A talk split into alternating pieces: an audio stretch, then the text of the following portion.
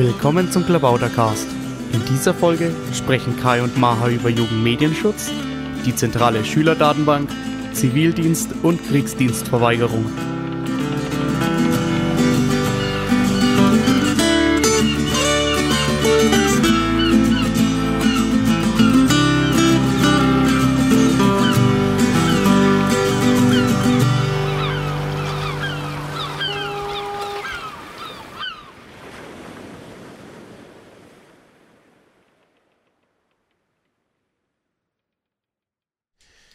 Ja, willkommen beim Klamottercast jetzt wieder aus Oberfranken. Wir sitzen hier wieder im Studio beim Christopher und mir gegenüber sitzt der Kai. Der trägt ein Stasi 2.0 T-Shirt. Am besten frage ich mal, wer er ist und wie er zu dem T-Shirt kommt. Kai, sag Ja, was. also wie gesagt, ich bin der Kai. Ich bin auch bekannt als Dr. Harlan, unter anderem in Twitter. Ähm, ich bin Mitglied in der Piratenpartei jetzt seit bald zwei Jahren und bin stellvertretender Vorsitzender der Piratenpartei Oberfranken und auch Gründungsmitglied dieser. Mhm. Ja, und das T-Shirt, was hat es damit auf sich? Ja, Stasi 2.0 ist eben Anspielung auf die Vorratsdatenspeicherung. Eines der Themen, wieso ich damals in die Piratenpartei eingetreten bin. Ja, erzähl mal, wie bist du zur Piratenpartei gekommen? wie Ähm, hast du davon erfahren? Also ich habe über die Piratenpartei herausgefunden äh, in einem Blogpost, der sehr negativ ähm, zur Piratenpartei eingestellt war, und zwar von einem Softwareentwickler, der quasi gemeint hat, ja, ähm, er findet es da ganz gut, dass die da für digitale ähm, Rechte kämpfen, aber ähm, die würden ihm ja quasi seinen, seinen Job wegnehmen. Aha. Aber habe mich dann eben informiert und fand das ziemlich interessant, weil ich damals selber ähm, paar Probleme mit der Politik hatte, unter anderem, weil ich zum Beispiel aktiv Computer gespielt habe und mich eben als Computerspieler immer in diese Killerspielecke gedrängt gefühlt habe. Ähm, dann eben die Vorratsdatenspeicherung und auch, weil ich so langsam mit dem Thema Open Source ähm, ja, in Kontakt gekommen bin. Ja, was hast du so gespielt? Wir haben ja hier äh, ein Publikum, das sich mit Computerspielen auskennt. Ja, so die, die typischen Killerspiele, Counter-Strike zum Beispiel. Na, Killerspiele sagen wir ja nicht, Computerspiele, Strategiespiele. Ja, ich wollte eben gerade das Wort Killerspiel, weil es ja immer als dieses Beispielspiel herausgehalten wird. hm. Und ähm, ja, also ich habe halt damals gemerkt, für mich war das einfach Art Sport, weil man konnte sich da mit anderen Leuten messen, auch mit Freunden. Also ich bin damals oft auf LANs gegangen, mit, habe mit meinen Freunden zusammengespielt und für mich war das halt eben ein soziales Element in meinem Leben, Computer zu spielen. Und ich wurde oder habe mich eben dann durch diese durch die Aussage, dass es Killerspiele sind, dass es äh, Menschenwürde verletzen würde, habe ich mich eben in eine Ecke gedrängt gefühlt, in der ich nicht stehen wollte. Ja, klar. Ne, klar, Strategiespiele sind natürlich eigentlich ja zunächst harmlos und tatsächlich kann man das so als Sport oder Wettkampf betreiben.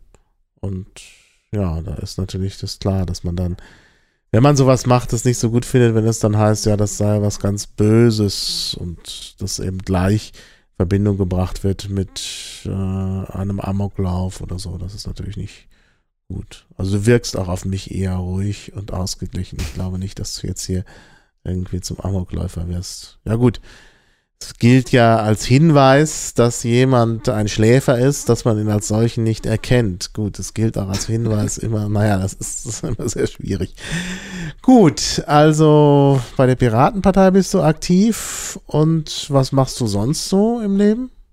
Ja, ich bin eben noch Schüler, Mhm. also mache jetzt in zwei Monaten mein Abitur. Ähm, bin hobbymäßig, ähm, bis, äh, arbeite ich sehr viel mit ähm, C++, also programmiere sehr gerne. Also quasi schon so ein bisschen typischer Pirat. Habe auch mal vor, in die Richtung Informatik zu gehen. Ah ja. Ja. Ja, dann passt das natürlich ganz Na gut. klar. Klar. Ähm, du bist jetzt äh, ja kurz vor dem Abi, hast du erzählt. Äh, Und danach machst du dann irgendwie äh, Wehrdienst oder studierst du dann gleich oder Zivildienst oder wie sieht das aus? Ja, also ich habe jetzt erfolgreich verweigert und werde in Hirscheid vermutlich im Zivildienst machen an einer Grundschule. Aha, an einer Grundschule. Was muss man da? Ähm, da gibt es so Kooperationsklassen, also das sind so Klassen ge gemischt, ähm, in Anführungszeichen normale Kinder und behinderte Kinder. Und da stehen eben den Lehrern noch ähm, Pädagogen, andere Pädagogen zur Seite und eben auch ich dann als Zivi. Mhm. und werde auch andere Sachen machen. Also gibt es ein Schülercafé und also eigentlich vieles, wo sie mich einsetzen. Mhm. Und wie lange? Also der Zivildienst ist doch jetzt gerade gekürzt worden. Nee, der wird, ähm, wird ja jetzt voraussichtlich ab Oktober gekürzt und ich fange jetzt im September an. Also ah, habe das ganz knapp verpasst. ganz knapp Aber wer verpasst. weiß, ob das überhaupt gekürzt wird. Die Frage ist ja, ähm, ob das überhaupt möglich ist, weil da fallen ja dann so viele Zivi-Monate weg. Hm. Also das ist ja auch eine extreme Belastung dann für die ganzen Stellen, die eigentlich zivi auf diese Zivildienstleistenden auch angewiesen sind. Hm.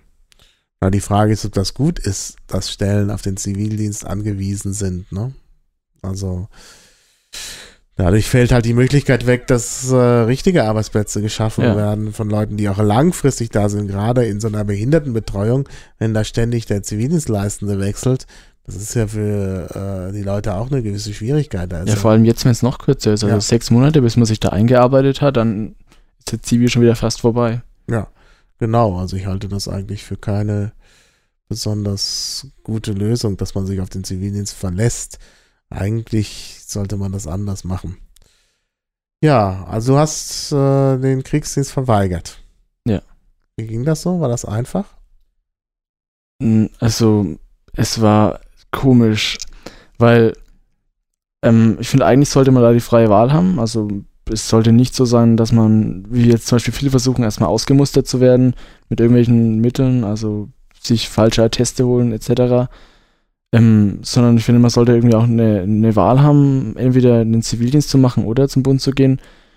Ähm, und bei der Verweigerung ist es dann eben oft so, dass die nicht wirklich ähm, bearbeitet wird. Also bei, bei fast allen, die ich jetzt gekannt habe, war es so, die haben einen Antrag hingeschickt, also ein Schreiben, ähm, eben, wo sie ihre Gewissensgründe aufgezählt haben.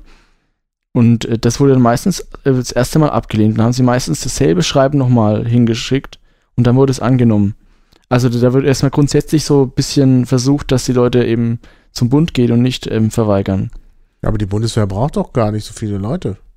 Also, Also es war auf jeden Fall, ich hab, war glaube ich zwei Monate damit beschäftigt, weil die haben lange Bearbeitungszeiten und da muss man nochmal einen Antrag stellen und so weiter und dann geht es, ähm, ich glaube, nach Frankfurt, nach Köln, also da gibt es immer so verschiedene Stellen, die da verantwortlich sind und dann hm, ist es auf jeden Fall ähm, eine Menge Bürokratie. Also wenn man da die Wahl hätte, ähm, dass man gleich von Anfang an sagt, ich will Zivildienst machen oder ich will zum Bund, dann würde da viel, ersp ähm, viel erspart bleiben. ja, klar. Ja, ja, sicher. Äh, und bei, du musstest auch zweimal dann einen Antrag stellen, oder? Ja. Ah ja. Hm. Ja klar, also das sollte man natürlich schon irgendwie vereinfachen, oder? Aber ja, was hältst du denn von der Idee, wenn man das ganz abschaffen würde? Also Zivildienst und äh, Wehrdienst. Also wir haben es ja vorhin schon ein bisschen tankiert, dass eben Zivildienststellen, dass die irgendwie auch äh, nötig sind heutzutage. Ich finde es grundsätzlich eigentlich ganz gut. Also wenn, ich- wenn ich jetzt überlege, ich ähm, gehe dann studieren, studiere Informatik und dann sitze ich in irgendeinem Büro und programmiere oder was weiß ich. Und ich komme nie in Kontakt mit äh, irgendwelchen behinderten Kindern oder ähm, andersbedürftigen Leuten. Und vielleicht ist es auch ganz gut, dass man mal ein halbes Jahr oder Jahr hat, wo man ähm, vielleicht mal was ganz anderes macht wieder in seinem Leben Mhm. dass einfach auch mehr Erfahrung sind im, und da, wo man ein bisschen in Kontakt kommt mit Leuten, die eben auch auf Hilfe angewiesen sind. Also grundsätzlich finde ich, ist der Zivildienst eine Erfahrung, die vielleicht ähm, auch gut ist fürs, fürs zukünftige Leben, aber ähm, ob, ob jetzt ähm, Wehrpflicht wirklich an sich nötig ist, weiß ich nicht. Da ja. kann ich nicht wirklich sagen. ja, klar. Also es gibt ja schon, auch, auch in der Piratenpartei gibt es Leute, die sagen, das sollte man vielleicht besser äh, abschaffen, weil es eben doch auch ein Zwangsdienst ist und äh, Leute, die zu was gezwungen sind, sind da nie wirklich gut. Ne? Gut ist man eigentlich immer nur bei Sachen, die man gerne macht und freiwillig macht. Und deshalb sollte es eigentlich keine Zwangsdienste geben. Also das ist jedenfalls ein Argument, was mir sehr einleuchtet und in unserer heutigen Zeit braucht man vielleicht gar nicht äh, mehr so eine ja, äh, Armee, die auf Wehrdienst beruht. Bald gesagt Volksarmee, nee, also das ist der falsche Wort. Also jedenfalls auf äh, also eine Armee, die auf Wehrdienst beruht. Ist wahrscheinlich viel besser, gerade für diese Auslandseinsätze, ähm, dass man da eine Berufsarmee hat. Gut, dann kann man auch über die, die Sinnhaftigkeit verschiedener Auslandseinsätze nachdenken. Gut, aber das ist dann ein anderes Thema. Eigentlich geht es ja heute um das Thema Jugend, Medienschutz und äh, die Schüler äh, und darauf sollten wir jetzt vielleicht auch kommen. Ja, dann würde ich doch sagen, fangen wir doch, wo du gerade darauf verwiesen hast, dass du Schüler bist, mal mit der Situation in den Schulen an und der Schülerdatenbank. Was ist denn da geplant in Bayern? Naja, also es ist halt wieder so ein typischer Fall, wo man versucht mit äh, Technologie ähm, Bürokratie quasi abzubauen und dann wurde bei dem Gesetz wohl ein bisschen über die Stränge geschlagen. Also ich glaube, der eigentliche Sinn hinter dem Gesetz war ja, dass man so ja eben diesen Doppelaufwand von Akten, der, die Duplikation in verschiedenen Schulen, in Schüler, Schülerdaten halt ähm, quasi verhindert und das alles zentral speichert. Aber was jetzt daraus geworden ist, ist ja ein Gesetz, wo man eine Datenbank hat von Schülern, wo auch viele ähm, Eigenschaften von Schülern festge äh, festgeschrieben sind, die, die gar nichts an, an Schulen zu suchen haben. Also Migrationshintergrund, Religionszugehörigkeit und ähnliches. Naja gut, die Religionszugehörigkeit ist vielleicht wichtig, wenn es Religionsunterricht ja, gibt. Aber ne? Ja, also Und wie funktioniert das? Da soll es eine zentrale Datenbank geben für ganz Bayern? Für ganz Bayern. Ja, hm, wo doch eigentlich doch die Schulen zum Teil ja in kommunaler Verwaltung sind, äh, die haben dann alle Zugriff darauf. Denn ich meine, das ist ja auch eine Frage, wer kann eigentlich da die Daten abrufen? Das ist natürlich immer sehr gefährlich, aber ich denke mal, das Problem ist halt eher, dass die Daten überhaupt zentral gespeichert werden. Ja. Also bei all diesen Gesetzen, auch bei der Vorratsdatenspeicherung, dass man eben dass halt eben die Daten da sind. Und wenn irgendjemand darauf Zugriff bekommt, wie auch immer, ob es jetzt ein Hackerangriff ist oder ob es jetzt auf einem legalen Weg ist, die Daten sind halt eben da. Und mhm. da ist immer eine Gefahr da, dass die irgendwie missbraucht werden. Also man muss sagen, diese Schülerdatenbank ist sozusagen so eine Art Vorratsdatenspeicherung für Schüler. Da werden also äh, die Daten der Schüler erfasst. Und äh, du sagtest, dass da so Religionszugehörigkeit, Migrationshintergrund, ähm, naja, wahrscheinlich ist da drin, auf welche Schule man geht. Da stehen auch zum Beispiel die Erziehungsberechtigten und auch die früheren Erziehungsberechtigten drin. Also man kann auch ein bisschen was über das Leben der Person herausfinden, wenn sich da vielleicht was geändert hat mhm. in der Familienkonstellation. Ah ja, und auch ist da auch die Schullaufbahn verzeichnet? Also wenn man zum Beispiel sitzen geblieben ist oder so, steht das dann da auch drin? Nee, ich denke mal, wenn da, wenn da die Schule verschrieben ist, wie lange man in welcher Schule war, dann kann man sich daraus ja auch erschließen, ob jemand sitzen geblieben ist zum Beispiel. Mhm. Also wenn der jetzt zum Beispiel ein, zwei Jahre länger im Gymnasium war, als es normal ist, dann ja, ist da wohl irgendwas nicht so gelaufen, wie es eigentlich läuft. Mhm. Und ist dann, ist es dann so, dass man diese Daten dann auch äh, äh, weitergibt, zum Beispiel bei, naja gut, bei Schulwechsel ist klar, die neue Schule wird wahrscheinlich auch auf die Daten zugreifen können.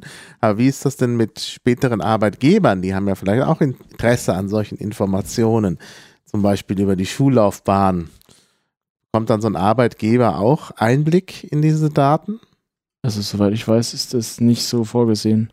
Aha. Aber ist natürlich auch mal fraglich, äh, wie, ob das dann vielleicht in Zukunft mal kommen wird. Ja, ja, klar. Dass dann auch die äh, Aus, äh, Aus, äh, Ausbilder quasi sagen, es wäre leichter, wenn sie gleich wissen könnten über diese Datenbank, wo welche Schüler waren.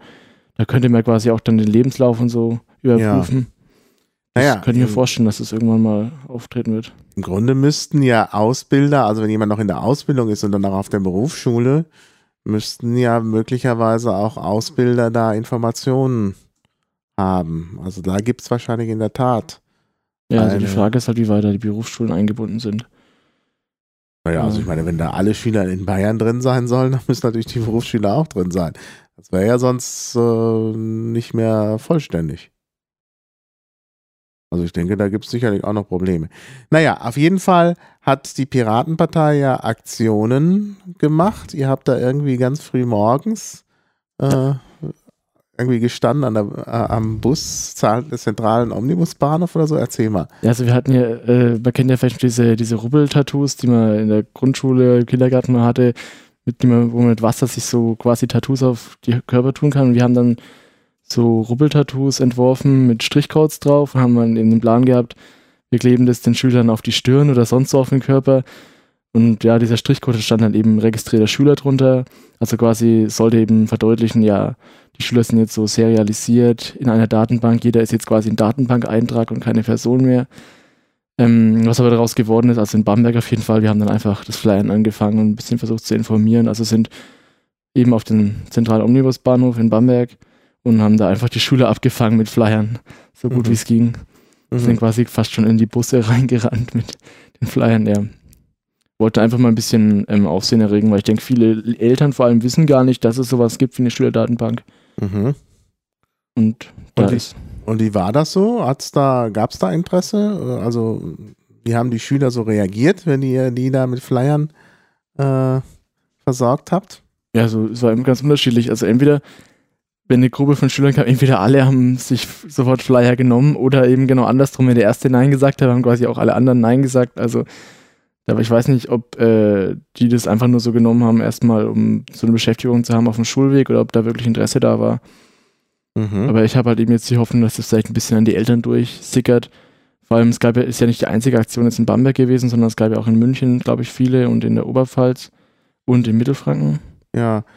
In der Oberpfalz gab es doch irgendwie noch da irgendwie auch Schwierigkeiten. Ja, ne? da landete das Ganze schon in der Zeitung, bevor es eigentlich passiert ist. Also da hat der Direktor von der Schule, glaube ich, gesagt, ähm, er will nicht, dass Schüler mit diesen Rubbelaufklebern in die Schule kommen, weil das ja quasi politisches Symbol ist. Also da war ja auch ein Piratenlogo dabei, das konnten wir zwar abmachen, aber ich denke, die meisten haben das mit dem Piratenlogo drauf gemacht. Und dann gab es eben schon vornherein so eine Diskussion, ob man das darf und nicht oder dann, wie man dieses ähm, Gesetz auslegt weil- Mhm. in, in dem ähm, bayerischen Schulgesetz sind ja ähm, so zwei Paragraphen, wo man sich weiß, ob sie sich aufeinander beziehen. Der eine verbietet eben ähm, politische, äh, allgemein politisches an Schulen und direkt drunter steht eben, dass das Tragen von Symbolen erlaubt ist, solange es den Schulfrieden nicht stört. Und man weiß jetzt eben nicht, bezieht sich das auf den Paragraphen davor oder nicht. Aha. Ah ja. Äh, gut, jetzt, wie gesagt, es sind ja zwei unterschiedliche Symbole. Ja, eben. Dieser Strichcode ist natürlich mehr so eine politische Meinungsäußerung, die ja parteiunabhängig ist. Also ich könnte mir vorstellen, dass auch andere Parteien das nicht so gut finden äh, mit dieser Schülerdatenbank. Ähm, und dann gibt's ja noch das Piratenlogo, was aber ja auch relativ klein ist. Also gut, aber es ist natürlich eine interessante Werbeidee. Das ist ja so ein bisschen virales Marketing, sozusagen der Schülerkörper plötzlich Werbeträger wird. Ähm, ja, klar, da, da kann man sich schon äh, überlegen, dass dann eben so ein Schulleiter sagt, doch, das will ich jetzt aber nicht. Und wie ist das dann ausgegangen? Also das war dann in der Zeitung und ähm, Nee, das, das war eben quasi sehr gute Publicity. Also dann waren wirklich die Schüler wild darauf, diese Aufkleber zu tragen, weil es eben quasi verboten war. Also bei uns gab es ja im Vornherein nicht irgendwie ähm, Publicity und deswegen ähm, wussten die Schüler gar nicht, was sie zu tun hatten, als wir da dann am, am, bei dem Busparkplatz standen. Ja, Aber in der Oberpfalz war das eben genau anders und die wussten, da ist quasi was, wo sie den, den Lehrer ein bisschen ärgern könnten. Ja, ja, naja, gut, wir wissen auch, dass äh, die Presse in äh, Bamberg auch sehr zurückhaltend Ja. ist, immer. Also bis die mal was veröffentlichen, was sie noch nicht veröffentlicht haben, also sozusagen mal was Neues, äh, muss viel Zeit vergehen. Ja, das ist natürlich da sehr schwierig, klar. Äh, ja.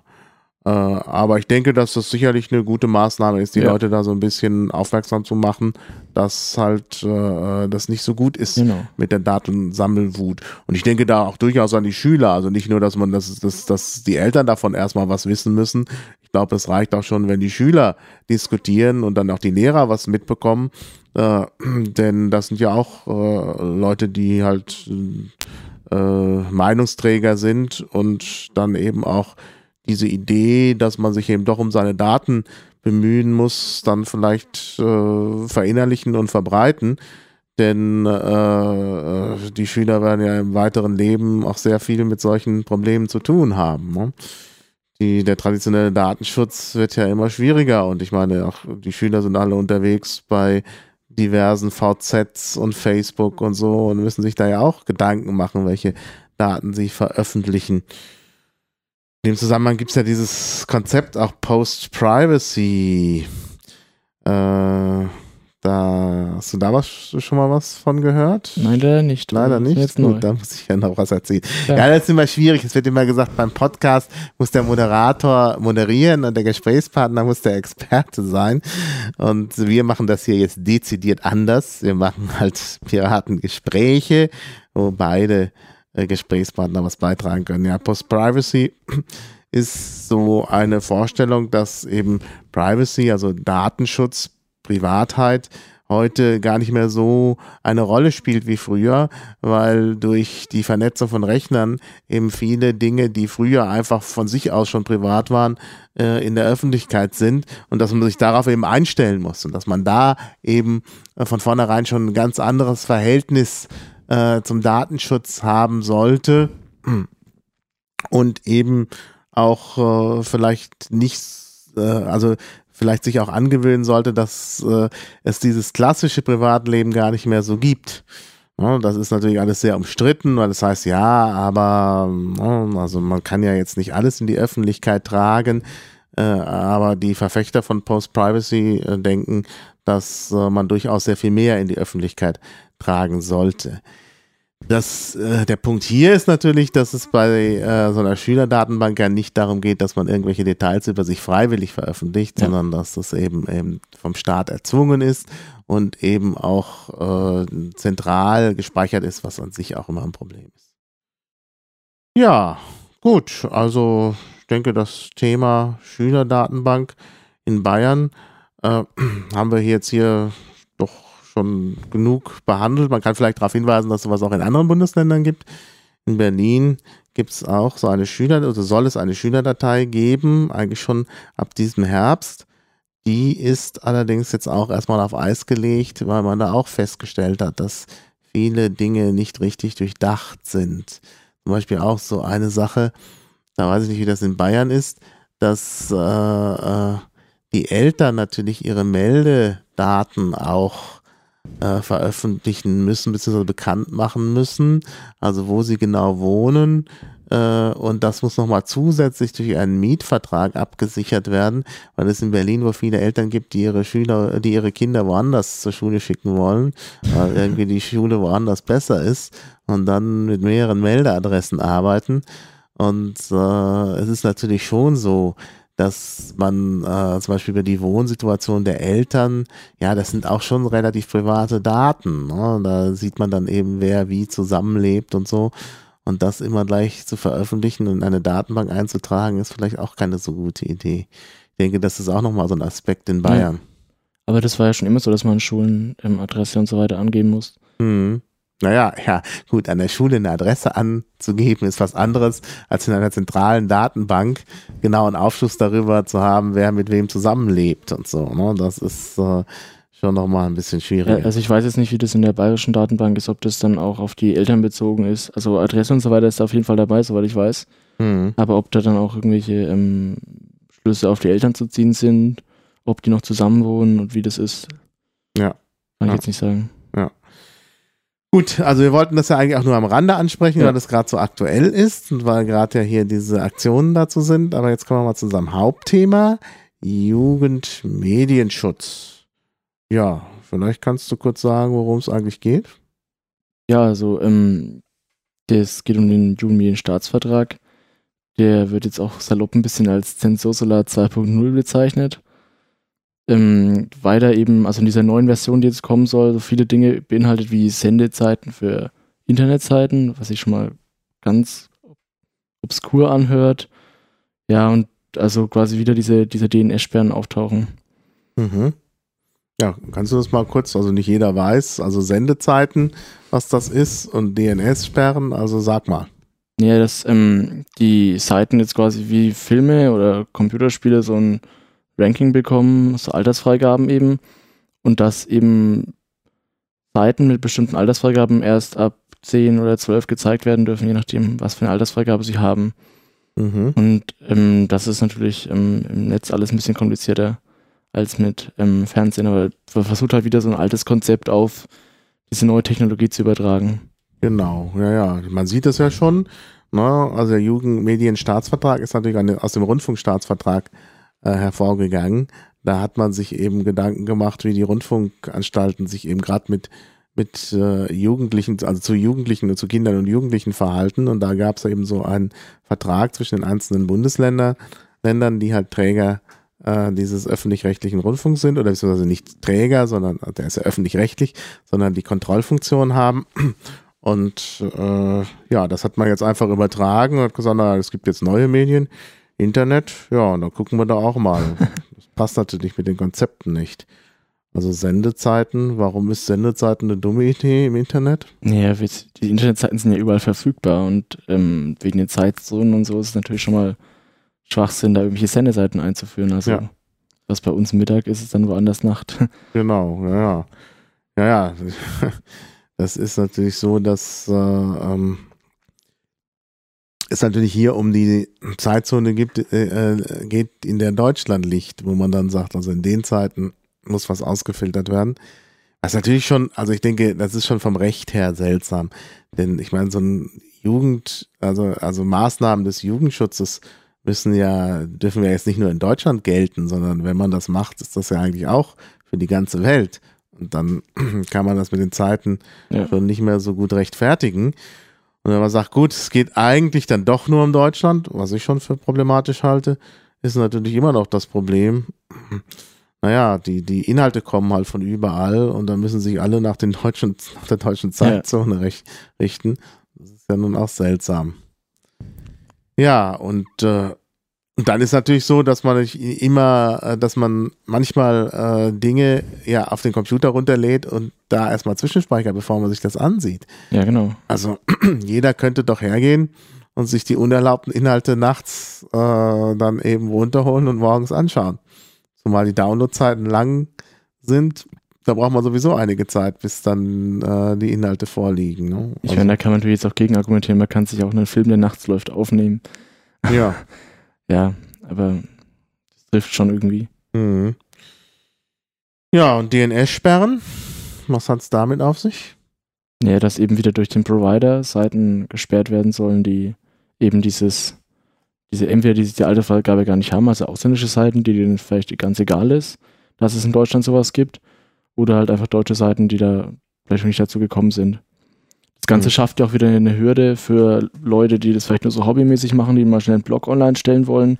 Die müssen sich dann um eine Altersfreigabe kümmern und eben auch, dass ihre Seiten nicht irgendwelche neuen Regelungen, die jetzt eintreten, verletzen. Mhm. Naja, also im Wesentlichen geht es darum, Inhalte zu kennzeichnen, dass sie geeignet sind und dann kann man die immer sehen und das ist so eine Art Whitelist und die Inhalte, die nicht gekennzeichnet sind, also Inhalte aus dem Ausland und so, werden dann eventuell ausgefiltert durch Filtersoftware, die ja. äh, die Leute ja auch einsetzen können. Da wird ja immer gesagt, naja, gut, diese Filtersoftware, die muss man ja nicht aktivieren, die muss man ja nur vielleicht aktivieren, äh, wenn man eben äh, in einer Familie mit Kindern zusammenlebt, die auch an den Computer können. Und dann äh, äh, geht das. Äh, ja, ist die Frage, ob das dann auch so stimmt. Denn ich meine, was ist mit äh, öffentlichen Terminals ja. zum Beispiel? Da muss da ja wahrscheinlich auch gefiltert werden, oder? Ja, also wenn man zum Beispiel das Beispiel Wikipedia sieht, da sind ja viele Inhalte drauf, die jetzt vielleicht nicht jugendfrei sind. Ähm, von der Thematik her. Genau. Und dann müsste man zum Beispiel die Seite der Wikipedia, das ist heute ja eine, eine der Hauptreferenzen, wenn man irgendwie sich über ein Thema informieren will, müsste man es ja in, in Bibliotheken, Universitäten oder so sperren. Hat, Universitäten sind die Leute meistens alt genug, aber in Schulen zum Beispiel. Ja. Also in Schulen gibt es dann keine Wikipedia mehr, in Bibliotheken gibt es keine Wikipedia mehr. Eigentlich da, wo man sie besonders braucht. Und das ist natürlich ziemlich äh, blöd. Vor allen Dingen, weil natürlich dann diejenigen, die zu Hause keinen Computer haben, einen Nachteil haben. Ja. Die kommen dann nicht an die Informationen, während die Leute, die zu Hause einen Computer haben, da können die Eltern dann sagen, ja, ja Wikipedia dürft ihr jetzt mal abrufen. Ja, vielleicht sagen sie das dann. Also zur Not müssen halt die äh, Kinder und Jugendlichen dann auch für jede Seite dann ihre Eltern fragen, was auch irgendwie ganz seltsam ist. Ja, aber durch diese öffentlichen Terminals sind natürlich alle betroffen, weil dann ja nicht mehr ja. gefragt wird, ist das jetzt ein Schüler oder ist das ein Lehrer oder wer ist da gerade in der Bibliothek? Und das bedeutet, dass eben wirklich solche Sachen wie Wikipedia oder eben auch alle fremdsprachigen Inhalte, die dann eben nicht die Kennzeichnung haben, äh, nicht mehr zugelassen sind. Und das ist natürlich schon ein ziemlich heftiger äh, Einschnitt. Ja, und das ist eigentlich sinnlos, denn eine Sache, die zum Beispiel äh, nicht beachtet worden ist, ist, dass es auch mobile Geräte gibt, bei denen normalerweise gar keine Filtersoftware ja. dabei ist. Und Schüler haben ja dann vielleicht auch ein Handy, mit dem sie ins Internet gehen können. Und da kann man dann wahrscheinlich alles sehen. Da sieht man also, dass das Ganze nicht so richtig funktionieren kann. Ja, da ist natürlich die Frage, ähm, na einmal stellt sich die Frage, wer denn jetzt eigentlich da Interessen hat, solche Gesetze äh, zu machen. Was würdest du sagen? Ähm, ja, so wie ich es vorhin schon ein bisschen angedeutet habe, schafft das Gesetz ja so eine Hürde für Leute, die das nur hobbymäßig Blogs oder irgendwelche Artikel schreiben, irgendwas im Internet zu publizieren, weil sie sich eben um diese Kennzeichnung kümmern müssen. Und ich glaube, dass da eben von großen Medienfirmen Interesse besteht, so zu verhindern, dass eben diese, diese Publikation ein bisschen zurückgedrängt wird, ähm, die ihnen ja auch den Markt ein bisschen wegnimmt, Mhm. die, ähm, die Kunden. Genau, ja, ja. Also da ist sicherlich ein Interesse da von der Industrie. Ich denke, dass auch besonders die Pornoindustrie ein Interesse hat, denn die möchten ja ihre Inhalte gerne verkaufen und möchten nicht, dass die so Ja. äh, immer überall herunterladen äh, geladen werden können. Und wenn das eben nicht mehr möglich ist, dann haben die plötzlich ein neues Geschäftsmodell. Das ist natürlich auch seltsam, dass solche äh, Gesetze dann eben sozusagen die falschen am Ende äh, fördern. Ja, wie sieht's denn aus? Also ich denke, dass, dass aber auch äh, noch andere Leute da sich sehr vehement einsetzen für so ein äh, äh, Gesetz. Äh, Kirchen zum Beispiel, Kinder- und Jugendschutzverbände und so. Ja. Ja, das ist ja auch nochmal ein Punkt, wobei man auch nicht immer genau weiß, was die eigentlich für Interessen haben. Ja, ähm, gut, jetzt ist natürlich die Frage. Jugendschutz scheint ja eigentlich doch eine ganz äh, wichtige Sache zu sein. Gibt es denn irgendwelche Lösungen, die, mit denen man vielleicht besser leben könnte? Ich finde erstmal ganz wichtig ist, dass man Medienkompetenz schult, vor allem auch ähm, für Ältere, für Erziehungsberechtigte, die sich vielleicht noch nicht so auskennen im Internet, dass man eben mal weiß, was macht mein Kind eigentlich, ähm, wenn es am PC sitzt, wenn es im Internet ist. Weil ich, ich vergleiche das immer gerne, wenn man sein Kind ins Internet lässt, ist halt wie man das irgendwie nachts in eine Stadt aussetzt. Das kann überall hingehen, das kann machen, was es will. Ähm, das soll, Internet soll ja auch eigentlich frei sein. Ich finde, da muss eigentlich ähm, der ein Elternteil oder die Eltern dahinter stehen und ein bisschen dem Kind helfen, da den richtigen Weg zu finden. Vielleicht Mhm. auch ähm, ähm, rauszufinden, welche Seiten seriös wirken, welche nicht. Also da die Verantwortung immer gleich ähm, dem Staat zuzuschieben, ist vielleicht gefährlich.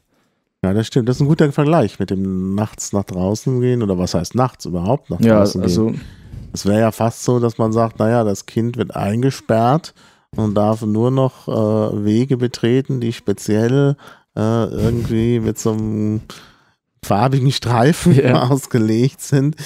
Äh, und sonst darf es nirgendwo hin. Also das ist passt, das ist, glaube ich, ein ziemlich guter Vergleich. Ich hatte einen anderen Vergleich, der aber nicht so passend ist. Also dass man sagt, das Internet ist ja mehr so wie das Telefon und es ist ja nicht so, dass, dass, dass man jetzt die Kinder daran hindert, das Telefon abzunehmen, weil da ja irgendwie einer dran sein könnte, der dem Kind irgendwie was Schlimmes erzählt. Also, aber das mit dem, mit der, äh, mit der Stadt ist, glaube ich, noch viel treffender. Ja, Ja. genau. Ja, das zeigt nämlich auch wirklich die Problematik. Denn heute bewegt man sich ja immer irgendwie auch in solchen Netzen, eben wie man sich auch draußen. Ja, und ich glaube, viele haben einfach die Vorstellung, was in den eigenen vier Wänden passiert, äh, ist gut für die Kinder. Da kann eigentlich, da muss eigentlich alles sicher sein, kindergerecht. Mhm. Aber es ist halt einfach nicht mehr so heutzutage. Schon im Fernsehen, aber auch natürlich im Internet vor allem. Mhm. Also Medienkompetenz für Erwachsene und für Kinder, hast du gemeint. Ja. Und was wäre noch für Maßnahmen, die man ergreifen könnte? Ja, ähm, wie ist das mit der Kennzeichnung von Inhalten? Ist das grundsätzlich schlecht oder kann man da. ja, man könnte schon, also wenn man seine Seite auf freiwilliger Basis ähm, kennzeichnet, also zum Beispiel so ein Spann Banner davor sch schreibt, äh, ja, die Seite ist eigentlich nicht für Kinder geeignet, ähm, um quasi nochmal zu warnen. Und Mhm. wenn dann vielleicht jemand geschult ist, also wenn, wenn ein Kind, das aufgeklärt ist, weiß, okay, die Seite zeigt mir jetzt, das ist nichts für mich, dass es dann vielleicht zurückschreckt. Ach ja, ich weiß nicht, aber wenn das da draufsteht, macht das die Seite doch eher interessant. Nee, also ich finde, man sollte vielleicht eher umgekehrt sagen, dass Leute, die speziell was anbieten für Kinder und Jugendliche, das eben auch kennzeichnen als besonders äh, eben geeignet. Und dann können halt die Eltern, wenn die dann auf der Suche sind, naja, was kann denn, was soll denn mein Kind sich hier mal anschauen, eben da dann Hinweise bekommen, ne? dass eben die eine oder andere Seite tatsächlich gut ist. Und denn das ist natürlich auch eine gewisse Aufgabe, da muss man sich auch was einarbeiten, um zu sehen, was gut ist und was nicht. Und wenn es da schon Hinweise gibt, ja. wäre das ja gut. Das sollte natürlich immer freiwillig sein und nicht dann zu einer, wie auch immer gearteten automatischen Filterung führen. Also Seiten, die so ein Kennzeichen haben, nicht geeignet sind. Also das wäre nicht gut. Also ich denke, Freiwilligkeit ist da auf jeden Fall ganz wichtig. Kann man denn an diese Medienkompetenz, von der du sprichst, kommen? Also ich meine, sehr gut zu sagen, ja, die Eltern und die Schüler müssen jetzt Medien oder die Kinder müssen jetzt medienkompetenter werden. Die müssen ja irgendwie an die Medienkompetenz auch kommen. Also bei mir in der Schule gibt es jetzt in der neuen Oberstufe zwei Arten von Psychologie. Da gibt es einmal die normale Psychologie als Grundkurs, heißt es, glaube ich, noch. Und dann gibt es nochmal die Medienpsychologie, also wo quasi extra ein ähm, Fach geschaffen wurde an unserer Schule, wo Schüler in Sachen Medienkompetenz geschult werden. Mhm. Und äh, vor allem, den ihr Projekt, das über das Jahr machen, ist eben auch andere Schüler darüber zu informieren, was denn für Gefahren im Internet lauern. Ah ja. Also bei uns wird es schon an der Schule sehr praktiziert, aber es ist natürlich auch nur so beispielhaft. Es müsste halt, finde ich, flächendeckend äh, Aufklärung an Schulen geben mhm. für das Thema. Aber da haben wir die Eltern noch nicht erreicht. Ja, das, äh, entweder es muss von den Schülern zu den Eltern durchdringen oder man bietet dann eben auch für die Eltern Kurse an. Mhm. Entweder an Volkshochschulen oder auch direkt an den Schulen. Mhm. Ja, Eltern zurück an die Schule, das wäre sowieso mal sinnvoll, ja. Ja, eigentlich heißt es ja lebenslanges Lernen. Gerade ja. wenn so neue Technologien auftauchen. Ich habe gehört, das heißt jetzt lebensbegleitendes Lernen, weil lebenslang irgendwie so klingt wie lebenslänglich. Und das äh, soll jetzt lebensbegleitend ja. heißen. Ja, aber es stimmt schon, klar. Und äh, da wäre natürlich die Schule auch ein geeigneter äh, Punkt. Das wäre mal was, denn bisher ist ja so, dass an den Schulen die Eltern nur äh, irgendwie so als Erziehungsberechtigte in Erscheinung treten und die Lehrer äh, den Lehrern irgendwie zusetzen und den Schülern natürlich auch. Da könnte man sagen, ja, wer da mitreden will, muss auch mitlernen und dann entsprechend für die was anbieten, ja. Hast du denn bei diesem Kurs äh, über äh, also diese Medienpsychologie mitgemacht? Weißt du da mehr drüber? Also ich bin ja ähm, noch G9, also bin ich nicht direkt in dem Kurs, ich hatte halt mit dem Lehrer zu tun. Mhm. Der ist auch ähm, Medienbeauftragter für Oberfranken, soweit ich weiß. Mhm. Und ähm, da gab es eben verschiedene Themen. Also es ging vor allem um soziale Netzwerke, eben was, was für Daten gebe ich frei, was ja ein wichtiges Thema ist heutzutage. Auch Mobbing in sozialen Netzwerken ist ja auch ein großes Thema. Dann Urheberrechtsverletzungen, was für andere Gefahren lauern im Internet. Also eigentlich wurde da viel abgedeckt. Mhm. Fand ich auch gut. Aber eigentlich hat das, also, außer vielleicht Mobbing, weiß ich nicht, gar nicht so viel mit Psychologie zu tun, oder?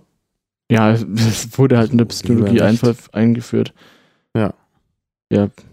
Urheberrecht und Datenschutz sind ja von der Psychologie ein bisschen weit entfernt. Aber das ist ein offizielles Fach, also Medienpsychologie. Das ist bei uns in der Schule ein Fach, dass man wählen kann, wie man in die ähm, neue Oberstufe kommt. Mhm.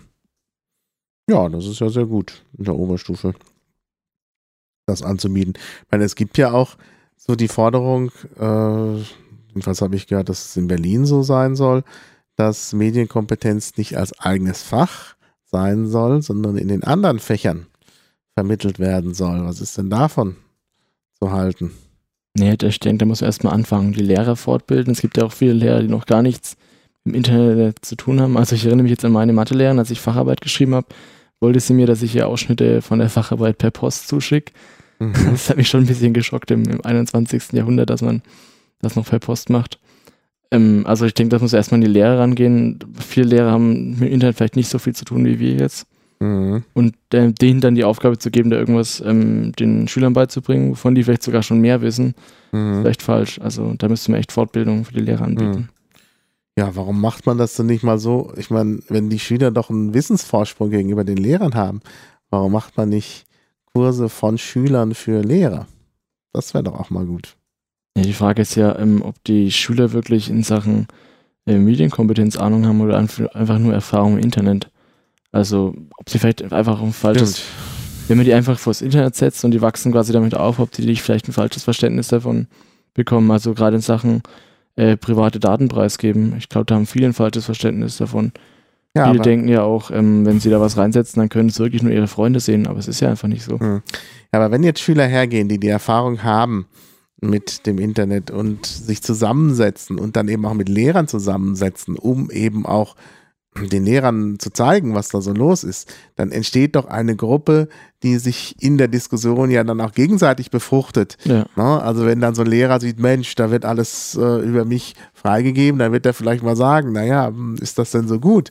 Und dann denken ja vielleicht alle drüber nach und es wird anschließend, äh, also alle sind anschließend kompetenter. Also ich meine, man muss ja nicht immer davon ausgehen, dass nur einer was weiß, sondern dass eigentlich das Wissen immer geteilt ist auf äh, verschiedene Köpfe, die ja. sich dann zusammentun und austauschen. Also das wäre, glaube ich, schon eine brauchbare Sache. Ja? Und alles werden sich Lehrer von den Schülern sowieso nicht sagen lassen. Ne? Also die werden schon eine eigene Meinung haben. Also meine Erinnerung an meine Lehrer ist so, dass die eigentlich immer alles besser wussten. Selbst da, wo sie weniger Ahnung hatten. Und dann wäre das doch vielleicht auch eine gute Basis. Ja, so schaden können es auf jeden Fall nicht. Hm. Und diese Medienkompetenz, das ist so die einzige Maßnahme, die es so richtig greifbar gibt. Oder gibt es an den Schulen noch mehr? Vielleicht irgendwelche Arbeitsgruppen oder andere, äh, weiß ich nicht, Formen von Aufklärung über die Gefahren des Netzes oder so. Ich weiß nicht, wie das in anderen Schulen gehandhabt wird. Bei uns ist das halt so langsam entstanden, mhm. dass eben aufgefallen ist, ist, das Thema Internet, soziale Netzwerke ist immer ähm, verbreiteter bei den Schülern. Und dann ist eben daraus langsam ähm, erstmal so eine Gruppe entstanden, also als Wahlfach quasi. Und dann hat man gesagt, okay, man könnte das ja vielleicht als richtiges Fach beantragen. Und daraus ist dann eben dieses Fach entstanden. Mhm. Mhm. Aber das Internet ist doch sonst, spielt doch sonst in der Schule auch eine Rolle, ne? Also, ich meine, wenn der jetzt irgendeine Facharbeit schreibt oder sonst was macht, dann sind doch alle möglichen Leute da im Internet auch recherchieren, oder? Es kommt echt auf die Lehrer an. Also manche sind da ganz ähm, offen dem Thema gegenüber. Ähm, die erlauben dann teilweise sogar, dass man direkt aus Wikipedia zitiert oder Wikipedia als Quelle verwendet. Andere sind da ziemlich streng, wollen dann wirklich nur ähm, ausgewählte Seiten. Das mhm. kommt echt drauf an. Und ich denke halt auch einfach, dass zum Beispiel das Thema Facharbeit oder dieses Eigenarbeiten, das fängt ja alles erst in der Kollegstufe an. Eigentlich müsste man ja schon früher anfangen, Schüler aufzuklären, weil mhm. wann, wann ist man das erste Mal im Internet heutzutage? Ja. In der sechsten Klasse oder so. Ja.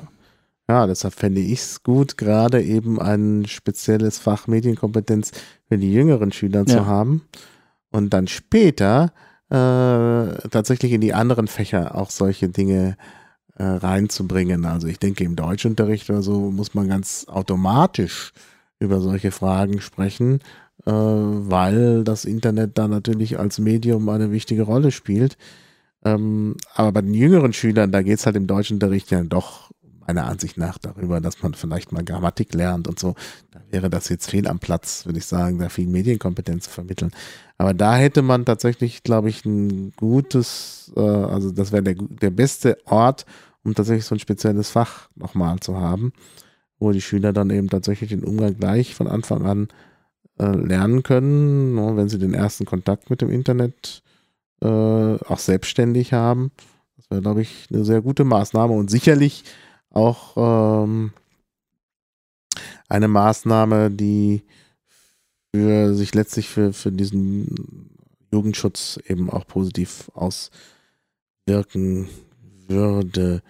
Ist denn Jugendschutz, wenn man jetzt so das Internet ansieht, überhaupt noch äh, machbar? Also, dass man irgendwen irgendwie schützt vor den Inhalten, die da kommen? Die Frage ist halt immer, wie man äh, Schutz auslegt. Also heißt Schutz, dass man die komplett davon abtrennt, also denen das ähm, total verweigert, dass sie irgendwie Zugang dazu zu bekommen.